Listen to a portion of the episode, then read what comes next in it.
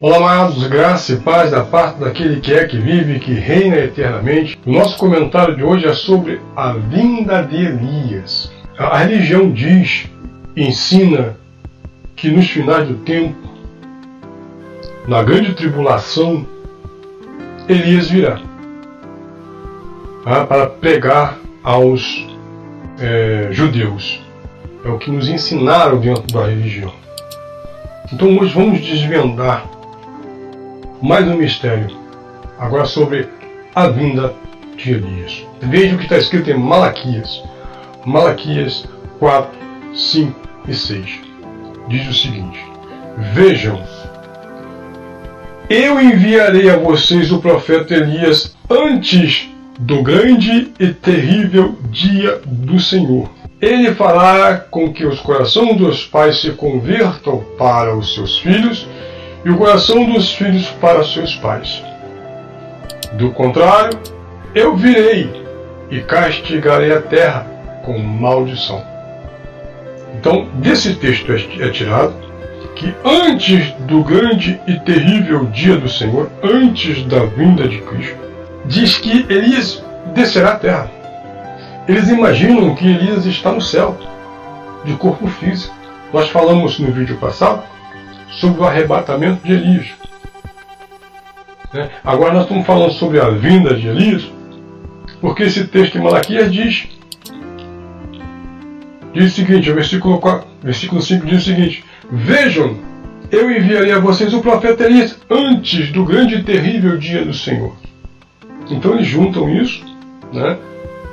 E dizem que Elias vai voltar à terra de carne e osso, depois vai morrer, ele vai ressuscitar de novo, uma coisa surreal, absurda de se entender. Né? Não dá. Bom, mas veja, o próprio Mestre, o próprio Jesus, disse que Elias já tinha vindo em sua época.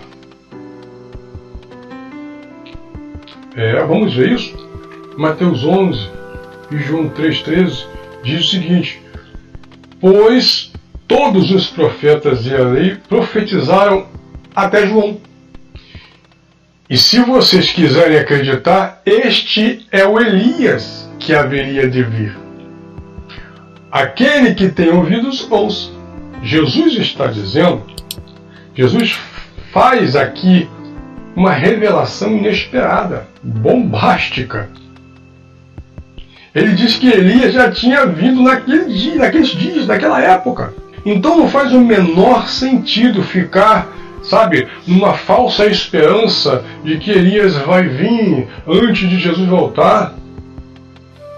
Que Elias será uma das testemunhas. Eles dizem isso por causa de outro mito da religião, que Elias não passou pela morte. E se ele não morreu, ele está com seu corpo físico no céu. Será que ele está no céu com todos os atributos de um corpo terrestre? Paulo declara em 1 Coríntios 15, 50: Irmãos, eu lhe declaro, eu lhe declaro, que carne e sangue não herdam o reino de Deus, nem o que é perecível pode herdar o que é imperecível, o que é corruptível, o que é corruptível, carne que se corrompe, que se que apodrece neste mundo, que se corrói, não consegue herdar o que é eterno, que é o nosso espírito. Não, não se misturam. Não pode se misturar isso.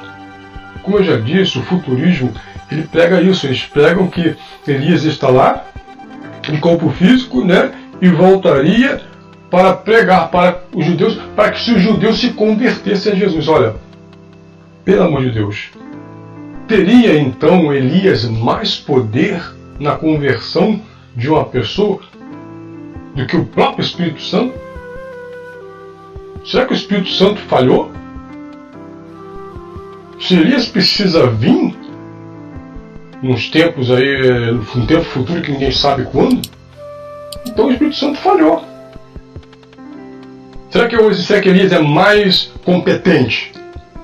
Isso não faz o menor sentido. Não faz o menor sentido. Jesus disse que ele, aqui, João era o Elias que haveria de vir. Vamos ver aqui uh, Mateus 17, do 9 ao 13. Enquanto descia do monte, Jesus lhes ordenou: Não contem a ninguém o que vocês viram, até que o filho do homem tenha sido ressuscitado dos mortos. Os discípulos lhe perguntaram: Então, por que os, os mestres da lei dizem que é necessário que Elias venha primeiro? Respondeu Jesus: De fato, Elias vem e restaurará todo, todas as coisas. Mas eu digo a vocês: Elias já veio. Olha lá na tua Bíblia, isso não está escrito isso. Mateus 17, de 9 ao 13. Elias já veio. E eles não o reconheceram mas fizeram com ele tudo o que quiseram. Da mesma forma, o filho do homem será maltratado por eles. Então os discípulos entenderam que era de João Batista que ele tinha falado. Os discípulos agora entendeu, entenderam. Oh, é de João que Jesus está falando. João era o Elias. Mas João é Elias? Não. João está, veio na, no espírito de Elias, na, na predisposição de Elias. É claro e bem lógico que João Batista não era o Elias reencarnado, isso não existe. Né? Mas diz respeito à sua predisposição de espírito, ou seja, João tinha as mesmas características espirituais né, e, e, e visuais dele. João nunca fez descer fogo do céu e também nunca ressuscitou ninguém. A função dele era testemunhar e anunciar a Jesus para que os corações dos pais se voltassem para os seus filhos, e os corações dos filhos para os seus pais. João se vestia como Elias, suas características visuais, ele se vestia como Elias, vivia no deserto, se alimentava de mel, gafanhotos, ele tinha uma palavra dura como a de Elias, ou seja, ele tinha toda a predisposição espiritual, todas as características espirituais e visuais de Elias. Então por isso que Jesus disse que João Batista era o Elias que havia de vir. Então, meus amados, esquece esse negócio, Elias não vai vir. Se você ouvir uma pregação dessa em algum lugar, um ensino desse em algum, lugar dizendo que Elias vai vir ser uma das duas testemunhas e vai pregar para os judeus nos últimos tempos da tribulação e para a conversão dos judeus, o Espírito Santo é ele que convence, não o homem. E depois, depois de ter reencarnado, ele vai morrer de novo e isso ressuscitar outra vez. Meu Deus, que loucura, que viagem. Isso é um mundo de Nárnia. Só pode ser. Ok, meus amados? Bom, queridos, eu espero ter conseguido elucidar um pouquinho o teu conhecimento. Sabe, enquanto a religião ficar reportando todos os acontecimentos para o futuro certo, nunca as pessoas conseguirão entender as questões escatológicas que a Bíblia apresenta. Precisamos tirar o véu da religiosidade, meus queridos, para podermos enxergar mais longe mais profundo. Precisamos desenvolver nossa, nossa mente, né? sair do estado de menino para, sabe, o mais perfeito amadurecimento. E se esse entendimento foi útil para você, dê o seu like, compartilhe, inscreva-se no canal. Vamos fazer essa palavra correr? Graças a Deus.